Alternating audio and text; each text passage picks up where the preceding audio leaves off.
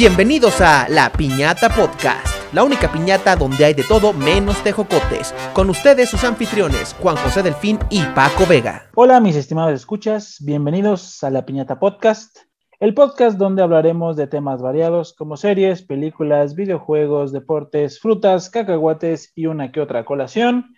Yo soy Francisco Vega y estoy aquí con mi buen amigo Juan José Delfín. ¿Qué onda Juan? ¿Cómo estás? ¿Qué dices?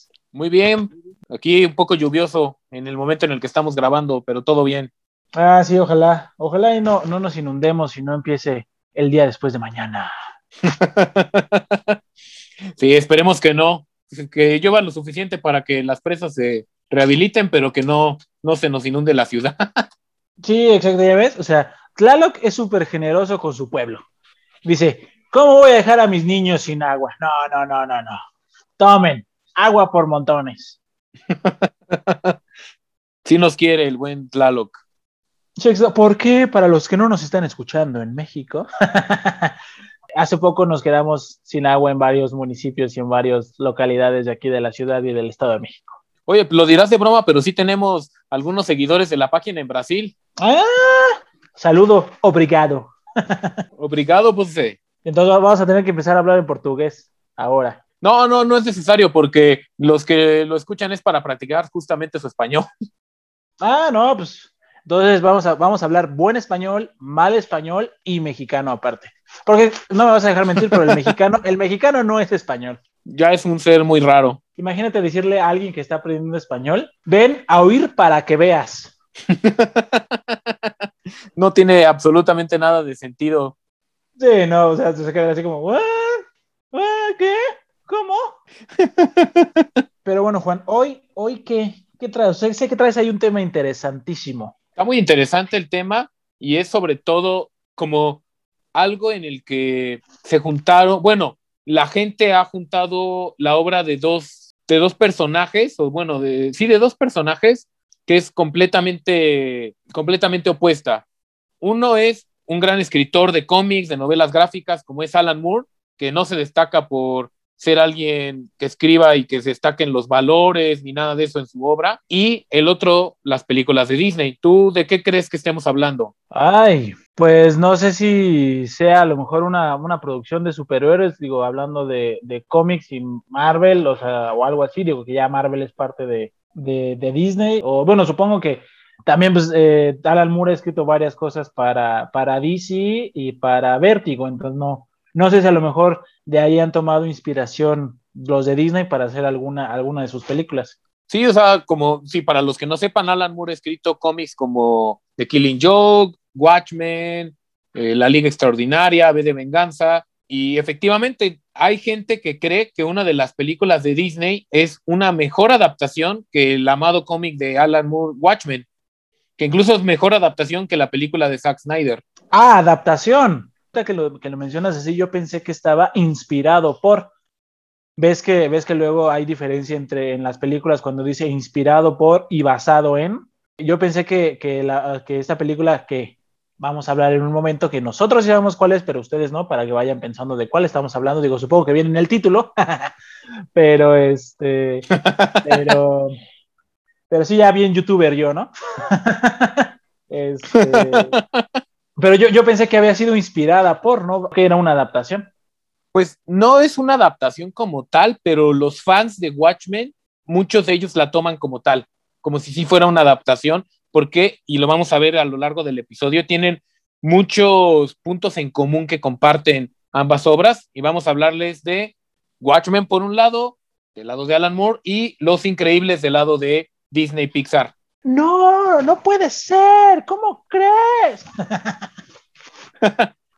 Además, o sea, lo interesante de Los Increíbles es que esta película salió antes de que las películas de superhéroes se volvieran como de moda o lo top. O sea, no recuerdo el año en el que salió, pero yo iba, creo, en la primaria. Sí, Los Increíbles, Los Increíbles 1 justo salió, salió en 2004, que son cinco años antes de que saliera la adaptación de, de Zack Snyder, que la, adaptación de Zack Snyder salió en 2009.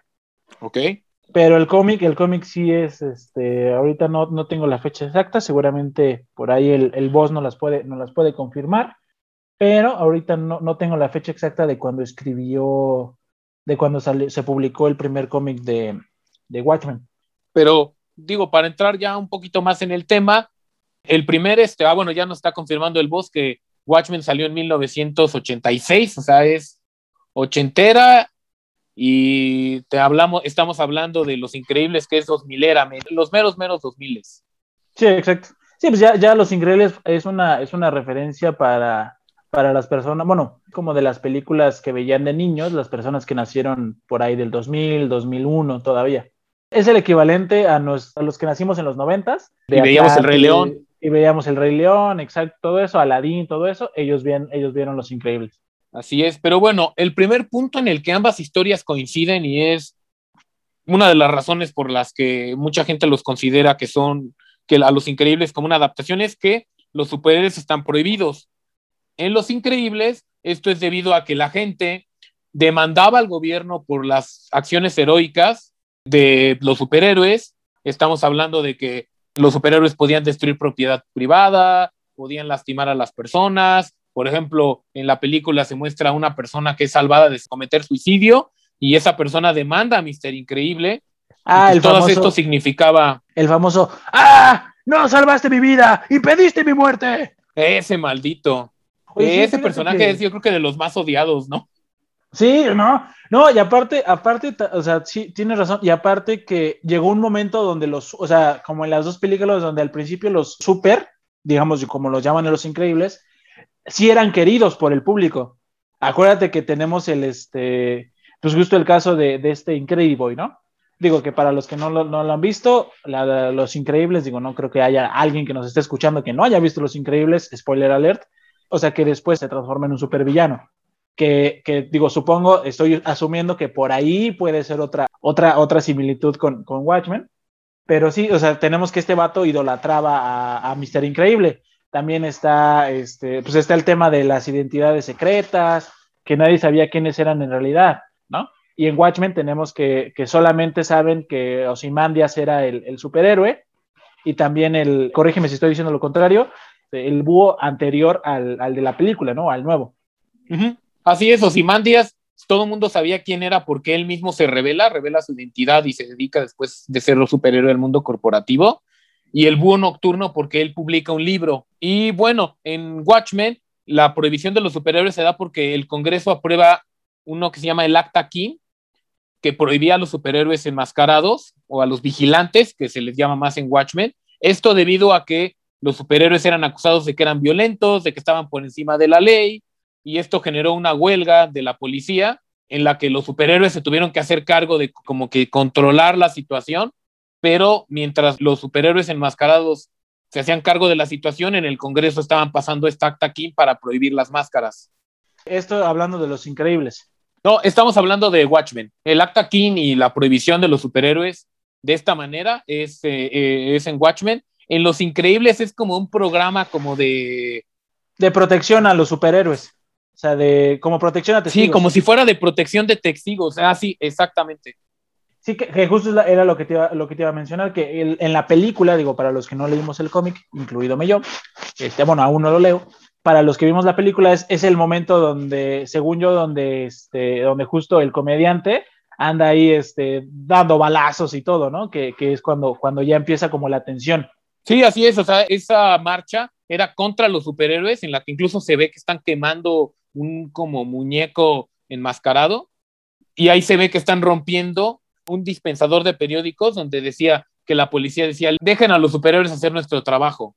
También una, una pequeña diferencia que hay es que en Watchmen las personas no tienen superpoderes a excepción de, del, este, del Doctor Manhattan, que fue una duda que, que a mí me pasó, que justo me, me ayudaron a resolver hace poco, que en realidad, o sea, Ozymandias parece que tiene superpoderes, pero no tiene superpoderes, simplemente es el deportista y el atleta perfecto, o sea, se ha mantenido en una perfecta forma y ha entrenado su mente, ha entrenado su cuerpo, ha entrenado todo para poder moverse de la manera en la que se mueve. Entonces, eso también sería una, una pequeña diferencia entre, bueno, una diferencia entre los increíbles y Watchmen, que en los increíbles, digo, son superhéroes porque tienen superpoderes. Sí, así es, en, en los increíbles todos los super son gente con superpoderes como Mister Increíble con su fuerza sobrehumana, o Dash y su velocidad supersónica, Elastigirl, Frozono. En cambio, tenemos del otro lado a un búho nocturno o a un Rorschach, que por ejemplo el búho era un experto ingeniero y era inventor, entonces de ahí podía él, por ejemplo, construye su nave, que es Arki, o Rorschach, que pues, era muy fuerte y tenía ciertas técnicas de combate, pero al final de cuentas eran humanos normales. Y estaba desquiciado, básicamente, ¿no? ah, Rorschach sí, un poquito nada más. Pero, pero fíjate que a mí el personaje de Rorschach me gusta mucho. Y digo, ah, en otras similitudes, digo, aunque, aunque muchos podrían decir que a lo mejor sacándolos de contexto y poniéndolo otro, en otro mundo de superhéroes, que el búho podría parecerse mucho a Batman, a lo mejor en el tema de, en el tema de la tecnología, de que era inventor, todo eso sí, pero yo siento que en la parte de los ideales y en la parte de, de la ética moral, yo siento que Rorschach se parece más a Batman en ese sentido. Si te das cuenta, Rorschach nunca traiciona sus ideales. O sea, puede matar, puede ser violento, puede ser todo psicópata, puede ser una persona difícil de llevar, pero al final si te das cuenta, lo matan justo por eso, spoiler alert, lo matan por no, por no traicionar sus ideales. Así es, o sea, Rorschach es, yo creo que el personaje más recto de todo Watchmen. Sí, exacto. En algún momento podríamos pensar que el más recto era el Doctor Manhattan, pero en realidad, si ya leemos un poquito más y entendemos mejor, básicamente el, el Doctor Manhattan le vale absolutamente tres kilos de nada la vida humana.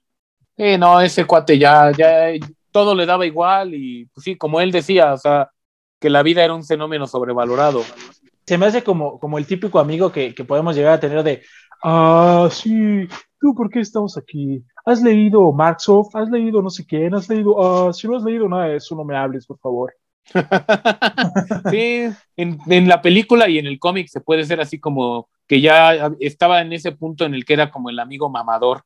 Exacto, el, oh, tú eres arte, vamos a coexistir, vamos a convivir, tus energías son buenas. Personas, si en algún momento alguien llega con ustedes y les dice, ah, tu energía me gusta, vamos a conectarnos así, tengan cuidado, peligro, nada más quiere coger. Aléjense de ahí. Otro, otro de los puntos que tenemos es que hay personajes de los principales que son muy parecidos. Tenemos de un lado a Bob Parr, Mister Increíble, que pues, ya está retirado y tiene que adaptarse a la vida después de la máscara en un trabajo godín que odia, está frustrado, su única diversión es escaparse con su amigo Frozono a atender pues son llamados de auxilio con su pasamontañas y escuchando el radio de la policía. Y del lado de Watchmen tenemos al segundo búho nocturno que se sentía deprimido, se estaba frustrado, incluso estaba impotente. Sí, eh, justo, justo, exacto, ¿no? La escena, la escena donde pues ya con el crush de su vida, o sea, con la mujer que siempre le ha gustado y con la que, con la que más tensión sexual se siente en toda la película, ya cuando están ahí a punto de consumar el acto, pues no, no más, no paraguas, ¿no? Entonces, sí, este, es una escena muy triste esa. Sí, sí, exacto, que es así como, ¿what? ¿Qué? O sea, porque en realidad es como lo dicen en todos los superhéroes, ¿no? Batman, bueno, sobre todo en los enmascarados, que, que, en realidad su verdadera máscara es su identidad secreta. Sí, así es, y el búho, incluso en una escena en la que Rorschach lo visita, que el búho le dice, oye Rorschach, es que nosotros hacíamos una buena mancuerna y tal, y resolvíamos cosas, y Rorschach es así de, sí, y tú lo abandonaste. Sí, esa escena está bien buena cuando, cuando este, y que ya le contesta el, ¡buah, pero somos amigos! Y le dice, sí, pero tú nos abandonaste. Justo lo lo que dijiste. Pues igual se ve que, que en el matrimonio de, de Mr. Increíble y Elastigirl, pues hay como ciertos, ciertos problemas hasta que Bob Parr empieza otra vez a hacer, a hacer las actividades de héroe, que vemos que se pone en forma, que, este, que está haciendo ejercicio con los trenes, todo eso, todo porque volvió a ser superhéroe. Sí, así es, o sea, ves el subidón de autoestima, de, de energía que tiene Bob, impresionante, al momento de, de que vuelve a, sus labores heroicas. Y bueno, del otro lado, en Los Increíbles tenemos a su esposa, justamente a Elastiger o Helen, que ella aceptaba una vida como una mamá, como ama de casa, aceptaba una vida después de la máscara y aunque añora sus días de combatir el crimen, pues ya eh, para ella ya son días pasados. Y del otro lado tenemos al espectro de seda, al segundo espectro de seda, a Lori, que ella también aceptaba ya, que vivía con el doctor Manhattan, estaba relativamente feliz y pues no echaba de menos la, su vida heroica. Bueno, ella también porque su vida heroica fue un poco triste porque su mamá la hizo entrenar desde que era una niña para ser superhéroe. La, la verdad es que sí, sí hay muchas, pero son, yo siento en ambas películas pusieron muchísimo más resilientes, citando a Bárbara de Regil, a, este, a las dos miembros, miembros femeninas de este equipo de superhéroes, ¿no? Sí, así es, los dos como que podían sobrellevar la vida después de la máscara mucho mejor que sus compañeros hombres.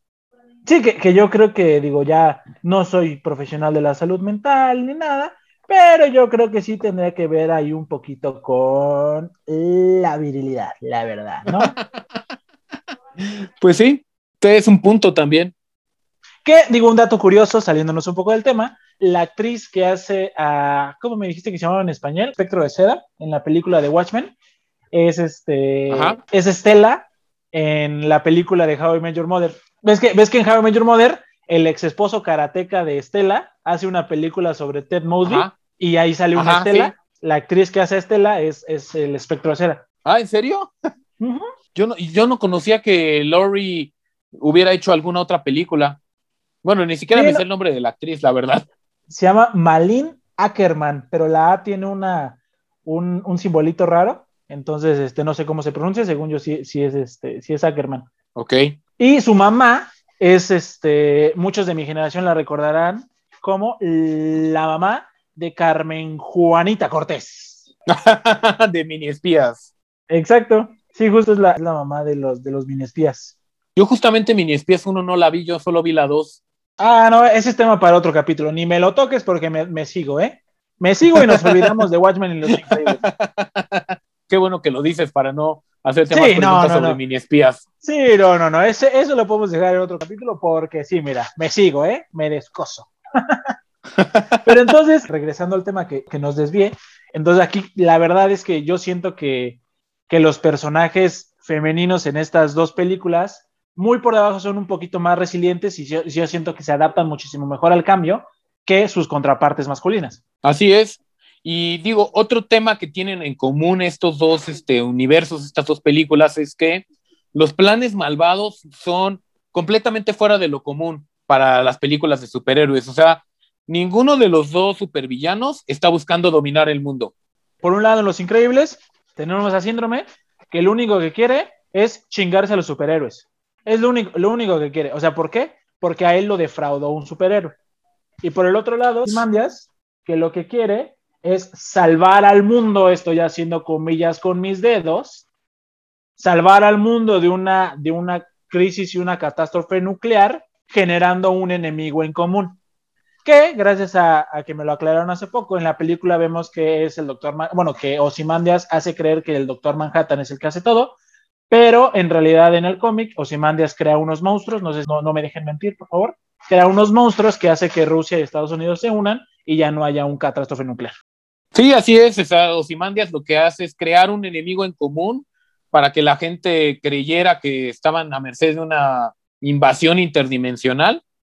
Y pues como dices, o sea, en, en Los Increíbles lo que quería Síndrome era quitarle ese, eso, ese como que... Ese estatus. Ese estatus, ese halo que tenían los superhéroes para decir, ah, mira, ve, yo te vendo la tecnología y tú puedes ser un super también y así como decir, como para acabar con los superhéroes, pero no, no matándolos en sí. Digo, sí mata un buen de superhéroes, pero más que nada, más pero, que matándolos. Pero si te das cuenta, haciendo no que ya no mata... fueran super. Ajá, exacto. Y no los mata solo por matarlos, no los mata por, por, por ojete, sino los mata porque se van a interponer y le van a estorbar para llevar a cabo su plan. O sea, literal, no, o sea, es, más es bien... como torcer mucho lo, eh, a Maquiavelo y aplicar el fin justifica los medios. Yo, yo como lo veo, te digo, o sea, ¿por qué? Porque según yo, el comediante descubrió los planes de Osimandias y los, lo iba a revelar, entonces eso a lo mejor iba a interponerse en su plan. Y a Síndrome, lo, si existían los super y había un superhéroe que pudiera destruir a su robot, iba a entorpecer su plan y lo iba a detener. Así es como lo veo yo, no sé si tú tengas otra, otra opinión. En cuanto a Watchmen, completamente de acuerdo, o sea, el comediante descubre el plan pero hay una escena en la que incluso va con Jacoby, que es este Moloch, Mm, va llorando. Cuando, está llorando, ¿no? Y le dice, es que ya valió, o sea, como que él ya había descubierto el plan, pero ya se había dado cuenta que no lo iba a poder detener, pero como lo conocía, pues va Ozymandias a matarlo. De lo otro sí no estoy tan de acuerdo, o sea, porque, o sea, en Los Increíbles 2 vemos que todavía había más super, pero Síndrome como que lo que hace es, si ya este robot pudo con Mister Increíble, ya puede con el super que sea, pero sí usó más supers para preparar a su robot para derrotar a Mister Increíble. Supongo que, bueno, sí, en, ese punto tienes razón, pero lo que sí es que yo creo que sí hubo un poquillo de odio hasta, hasta ciertos superhéroes. O tal vez ayudó la, la muerte de, de, estos superhéroes, ayudó también a motivar a, por ejemplo, a Mister Increíble pues, a, enojarse un poquillo más. Sí, siendo, siendo honestos, la parte de, de, de cuando se muere Cíclope, este, bueno, cuando encuentra Mister Increíble el cadáver de, de Cíclope, este, no, de telescopio. De telescopio, perdóname, sí. ay, perdón, perdón. Bueno, ya son, ya son de los mismos, ya, o sea. Sí, ya, o sea, ya Disney es dueño de los era, era Cíclope. Sí, exacto. Es que me estaba confundiendo por el Cronos con la C, ya, o sea, una disculpa, discúlpenme, ya, son muchos años. ya soy población de riesgo, ya, ya, este, ya no puedo salir de mi casa tan fácil, una disculpa. Pero bueno, sí tienes razón en, la parte de que pues era nada más como ir testeando su, su robot y pues los supers muertos fueron daño colateral, básicamente. Sí, así es, o sea, a Síndrome la verdad le valía yo creo que gorro. Si, si, si hubiera tenido que nada más matar a Mister Increíble, él, él no le hubiera importado y con un superhéroe hubiera bastado para él. Sí, porque, porque a, super, a Mister Increíble sí lo odiaba. Sí, ahí sí era personal para él. Y aquí es donde vamos a una de las partes como donde radica una de las más grandes diferencias entre ambos. Yo creo que hasta más grande que el tema de, de que en Watchmen los superhéroes no son superhéroes, sino son solo vigilantes enmascarados, y que es la naturaleza de los villanos. Y aquí vamos a incluso incluir a Los Increíbles 2, donde el villano es raptapantallas. Mm, y bueno, además ya me salté un poco también el tema del plan de, de raptapantallas, que él tampoco quería dominar el mundo, él solo quería que los superhéroes siguieran vetados, que por eso juntó a los super, los controló y quería que atacaran a los líderes mundiales, pero él tampoco quería dominar el mundo, el mundo le valía gorro. Sí, exacto, eh, eh, igual regresamos a lo mismo, él tenía un tema personal con los superhéroes. Así es, y ahí es también, donde y también este síndrome tenía un tema personal con un superhéroe. Sí, y ahí es donde radica lo, lo diferente. Tanto a Cíclope como a Evelyn, Raptapantallas, fue motivado por un trauma infantil. Síndrome, porque Mister Increíble lo mandó a volar, o sea, lo mandó lejos, o sea, lo, lo despreció, a pesar de que Síndrome era un gran inventor. A volar, Incrediboy. Yo trabajo y solo. pues ahí se traumó. Sí, exacto. Este, justo podemos ver la transición de, de este Incredible a odiar a, a Mr. Increíble. Y Evelyn, eh, pues porque su, los supers no impidieron la muerte de su papá. Sí, no mal Así es. Sí, así es. O sea, su papá había instalado una línea directa con Cíclope. Ah, no, perdón, con, con telescopio. ya ves, ya, ya, ya estoy en tu mente, ya, ya entré en tu cabeza. ya lograste confundirme. Exacto. Soy robapantallas. ¡Tatán! sí, su papá tenía una línea directa con telescopio. No pudo ir. No, no alcanzó a atender y en lugar de llamar a la policía, llamaron a telescopio y sus papás valieron. Y supongo, te digo, si me dejas intervenir y adelantarme, y el plan de Osimandias no tenía que ver con nada personal. Más bien el vato quería, o sea, bueno, a lo mejor sí tenía motivaciones personales a, al volverse, el, supongo que el cabrón que pudo resolver el conflicto entre dos países por abajo del agua. O sea, al final, yo siento que, que, él iba a tener la satisfacción de decir, yo lo hice, pero sin ser el típico, el típico histrónico de, mírenme, miren lo que soy capaz de hacer. Pero él, o sea, sí era para fortalecer su ego, porque, o sea, Osimandias o Adrian Bate era un ególatra, pero yo creo que de los personajes que he leído es el más ególatra que, que he conocido. Sí, pero yo creo que tiene un ego mucho más grande que. Sí, exacto. Yo creo que tiene un ego muchísimo más grande que el de Tony Stark, pero a su vez es completamente diferente a Tony Stark. O sea, a Tony Stark sí le gusta, véanme, yo salvo, yo hago esto, pero a Osimandias lo único que hizo es, yo soy Osimandias y yo voy a hacer esto. O sea, como que la parte, o sea, sí, sí, sí podemos ver una dualidad muy, muy intensa en este personaje de por un lado, sí, mírenme, lo, yo soy, yo soy Osimandias, miren lo que hago, y por otro lado, su parte mala de voy a hacer todo por abajo del agua sin que nadie se dé cuenta. Lo podemos ver perfectamente en el cliché, bueno, en el anticliché de, de película de superhéroe, ¿no? Que, está, Osimandias les empieza a contar su plan completo a, a y al búho, y Rorschach le contesta, no te vamos a dejar hacer eso. Y Osimandias se voltea y le dice, ¿no me vas a dejar? ¿Crees acaso que si tuviera la mínima oportunidad de detenerme te lo hubiera contado? El plan se llevó a cabo hace media hora. Casi, casi le dice, ¿crees que soy un villano de película? Sí, exacto. ¿Crees que soy un villano de película para niños rey? Sí, es, es un gran personaje. Para, para, mí es de los más malvados que existen, o sea, al nivel de Darth Sidious, yo creo. Y fíjate que me va a doler mucho decir esto. No sabes cómo va a doler, pero siento que incluso podría llegar a ser hasta más inteligente que Batman. Así es, sí, o sea, porque él, él era millonario de niño, pero decidió donar toda su fortuna, viajó por el mundo, regresó, se hizo superhéroe, dejó de ser superhéroe, se hizo millonario, o sea, él sí no es este, de esos millonarios de, no, es que él échale ganas, pero, ah, sí, como Arturo Elías Ayub, así de, no, sí, échale ganas y... Pero cásate con la hija del hombre más rico de México. Exacto, o sea, él sí fue desde cero, digo, tal vez sí su preparación pues, no fue la de todo mundo, ¿no? Por, porque pues, eran millonarios de niños, no, pero él pero, sí construyó dices, su riqueza desde cero. Sí, como, dices, o sea, le dieron las herramientas, ya que qué decides tú hacer con esas herramientas, pues ya es problema tuyo.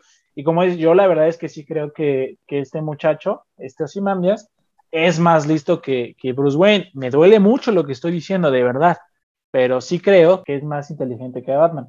Incluso yo diría que hasta más inteligente que Tony Stark, y digo, será plática para otro, para otro capítulo. Incluso también yo creo que es más inteligente que el Doctor Manhattan. A pesar de que el Doctor Manhattan ah, puede ver... Mucho más, el Doctor Manhattan es tonto. Sí, sí, exacto. Él, él, se cree inteligente nada más porque puede ver, o sea, puede, vive como atemporalmente.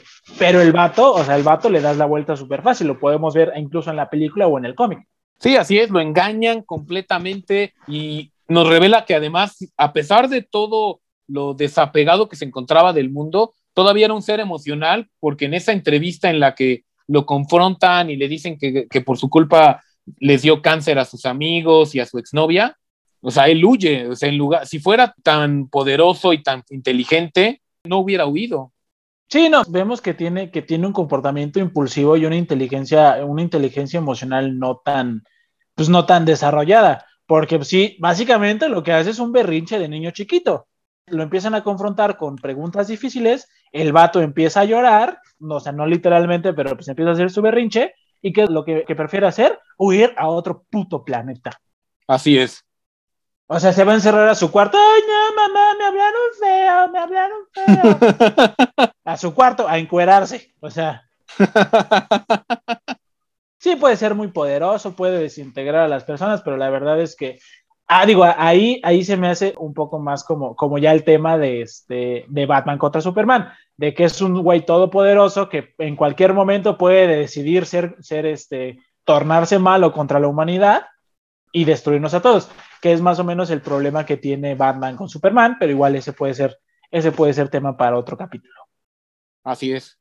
Sí, es un personaje que, a pesar de, de, que en su poder no tiene límites, o sea, digo, creo que hay más cómics de ya de tratando los personajes de Watchmen, pero oficialmente, siguiendo la novela de Alan Moore, es tal su poder que no sabemos los alcances, porque él puede manipular la materia y la energía de una forma impresionante. Sí, no, pues creó un mundo en la palma de su mano simplemente por la curiosidad de crear vida, que para los que no saben, hoy en día es el New 52 y hay cómics sobre eso. Sí, de hecho creó, bueno, si seguimos como canon la serie de Watchmen, él creó a dos personas. Sí, entonces, y seguramente igual por la mera curiosidad de crear vida, o sea, entonces no sabemos los límites de su poder, pero lo que sí sabemos es, es que al final de adentro sigue siendo un vato con nula inteligencia emocional. ¿Ah, sí? Así es. O sea, simplemente, simplemente se cree, es, es lo que te digo, es como el vato que lee libros y que ya por eso se cree mamador, como bien dices. Sí. O sea, que con dos, tres argumentos inteligentes le puedes dar la vuelta. O lo puedes engañar, como lo hizo Osimandias. Sí, así es. Osimandias vio que se estaba desapegando de todos y de todo, y ahí esa forma le tuvo de llegarle, y ahí valió todo. Ya regresando al tema, que todo esto que estábamos platicando, pues el, los villanos, las similitudes, o sea, nos, lleva a la casa ya como tal de los superhéroes, ¿estás de acuerdo? Allá, allá querer, este, querer acabar con ellos. Sí, de un lado tenemos a un, a, bueno, a dos villanos, Evelyn y Síndrome, que uno quería, su casa de superhéroes fue simplemente para probar su invento, o sea, eran como sus ratones de laboratorio, y Evelyn eran simplemente sus peones, o sea, los juntó, eran sus peones, y los iba a usar para, como parte de su plan, y del otro lado, Simandias, que mata a, a, uno de sus antiguos compañeros, al comediante, y provoca que encarcelen a otro. Porque, como, como te decía, ellos podrían ser un obstáculo para su plan. Sí, Rorschach ya estaba investigándolo y ya estaba en camino a, llegar a él. Sí, que también, que también la verdad es que, digo, en la película juega muy bien con la mente de Rorschach. O sea, lo hace caer, con, lo hace caer redondito en su trampa, este Osimandias. Así es, que lo incrimina por la muerte de Jacobi. exacto.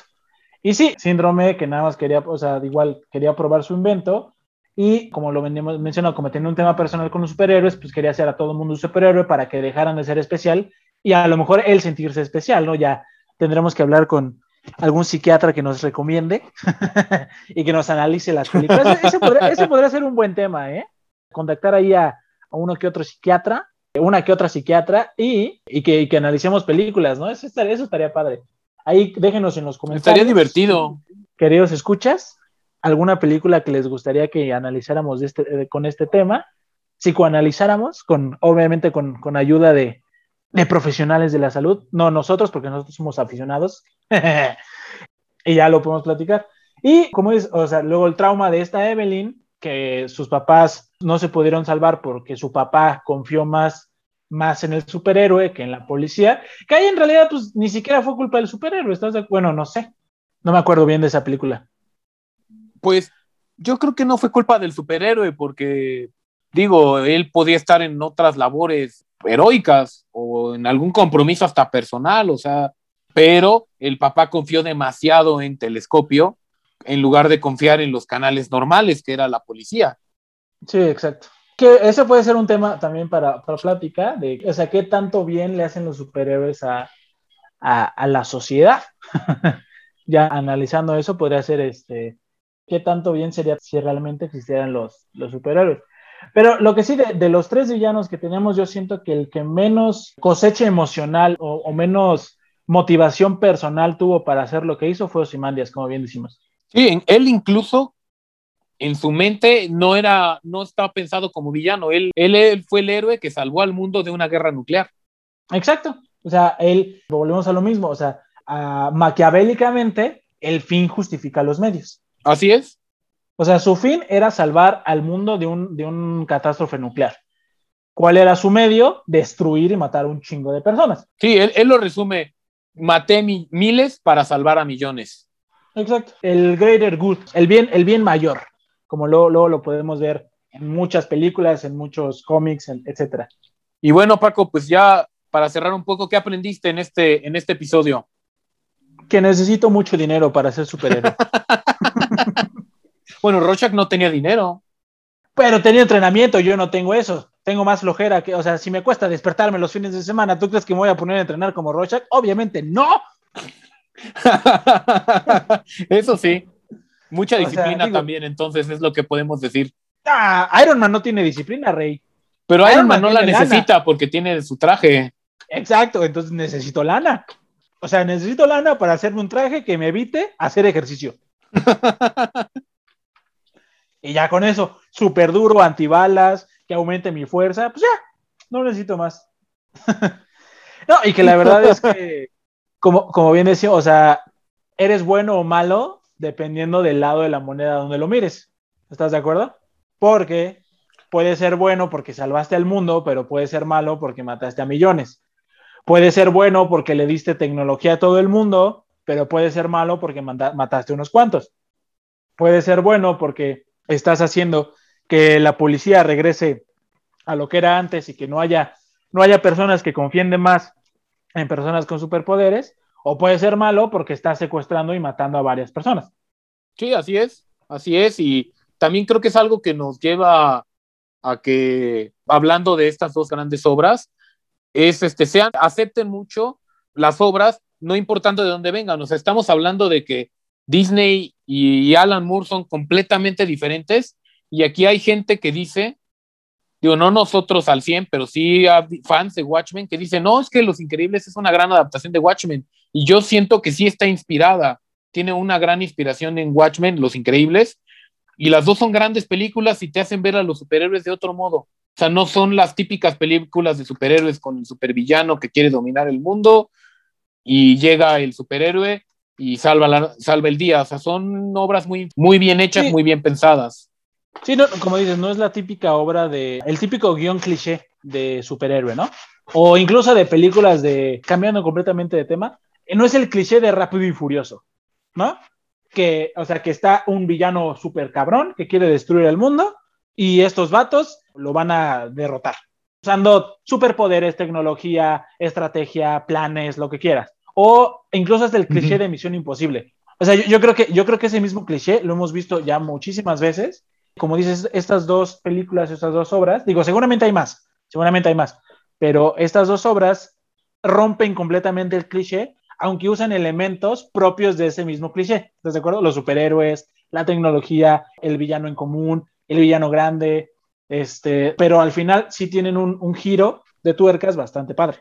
Sí, así es, y es como que incluso hasta puede ser hasta una como parodia de los superhéroes. Sí, e-, era la palabra que estaba buscando, es como, incluso hasta yo creo que las dos se burlan de cierta manera de los superhéroes. Sí, Sí, en una, este, pues obviamente el comportamiento de los enmascarados, cómo lo, pues lo ocultaba, que hacían ciertas cosas, y en la otra es así como de, miren, vean qué, qué vulnerable pueden ser los superhéroes ante una vil demanda.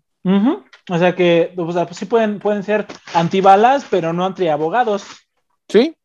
No, pues, la verdad es que, bueno, a lo personal sí fue un muy buen tema, uno de los capítulos que más me ha gustado. Y ciertamente yo personalmente les recomiendo a ustedes algunos cómics de Alan Moore como Dead of the Family de Batman, B de Venganza. La Liga Extraordinaria no he leído el cómic, pero he visto la película. Y si, la, si el cómic es la mitad de lo que es la película, la verdad es que va a estar muy bueno.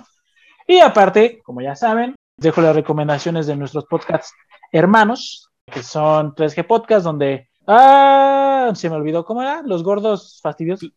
Los gordos gruñones este, hablan de temas que les emputan. Está muy interesante en el momento en el que salga este episodio, no sé bien de qué vaya a tratar el 3G, pero el último, al momento de grabar, hablaba de las elecciones y es uno bastante interesante, muy divertido porque a uno de los gordos gruñones le tocó ser voluntario como funcionario de casilla, entonces, pues para que tengan un testimonio real de un funcionario de casilla en esas elecciones. Sí, y también otra recomendación que yo les puedo hacer es Subsonic Podcast, que este no trata de, gente enojada ni de cosas variadas, sino trata específicamente de música. La verdad es que los conductores son bastante profesionales y bastante conocedores del tema, entonces si a ustedes les interesa saber historia, crónicas, mensaje musical, desarrollo de las canciones, todo eso, les recomiendo que escuchen mucho ese podcast. Hagan ejercicio, actívense, porque si no, van a tener que trabajar mucho para poder tener la lana suficiente para ser flojos.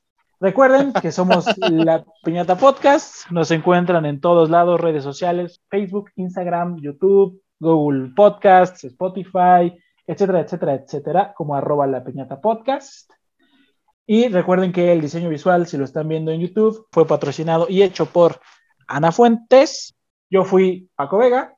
Yo soy Juan José Delfín. Recuerden también que todos los domingos salimos en las plataformas de audio, Spotify, Google Podcast, Apple Podcast y todas las plataformas a los que sube este podcast Anchor. Y los miércoles en las plataformas de video como YouTube, Facebook e Instagram TV. Muchas gracias por escucharnos y recomiéndenos con todos sus amigos.